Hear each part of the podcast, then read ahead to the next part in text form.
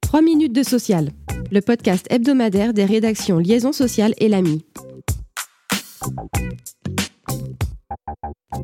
Le projet de loi Marché du travail est adopté définitivement, après le vote cette semaine, par les députés puis les sénateurs, du texte de compromis trouvé en commission mixte paritaire.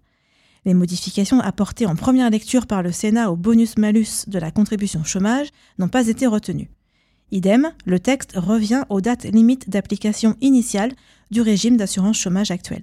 31 décembre 2023 pour l'ensemble des mesures et 31 août 2024 pour le bonus-malus. Le volet VAE a pour sa part été amendé à la marge.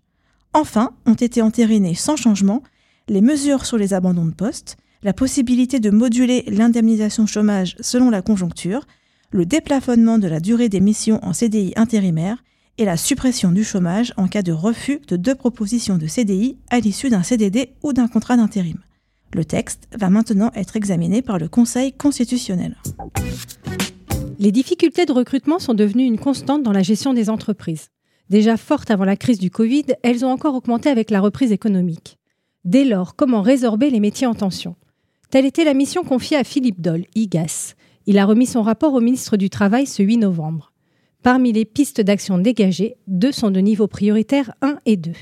Il s'agit tout d'abord de consolider le dialogue entre les branches professionnelles, les régions, les rectorats et Pôle emploi, afin de définir une politique d'orientation scolaire et professionnelle, de formation initiale et continue, concertée. Le rapport constate en effet une inefficience des formations proposées.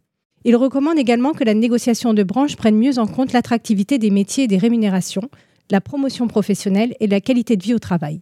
Les branches doivent mieux articuler les diplômes, les certifications avec les classifications et organiser des passerelles entre les secteurs professionnels. Certaines de ces préconisations ont d'ores et déjà été expérimentées avec succès.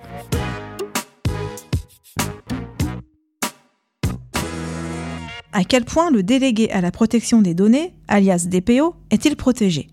Le Conseil d'État répond à cette question dans un arrêt du 21 octobre, au cœur de notre focus. Il précise que le DPO ne jouit pas d'une immunité absolue, malgré son statut garantissant son indépendance dans sa tâche de contrôle du RGPD et des règles en matière de données personnelles.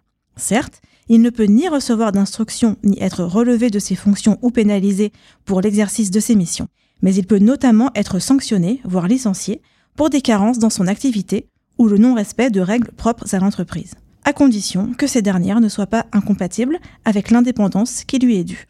La protection accordée au DPO n'est donc pas comparable à celle des représentants du personnel, aucune procédure particulière n'a vocation à s'appliquer en cas de licenciement ou de modification du contrat de travail.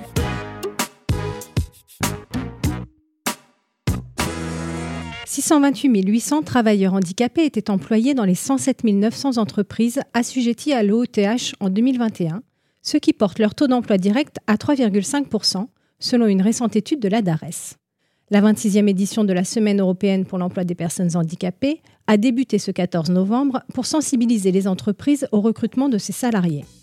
Son thème À quand le plein emploi pour les personnes en situation de handicap? Merci de nous avoir suivis. Pour en savoir plus, vous pouvez consulter le site liaisonsocial.fr.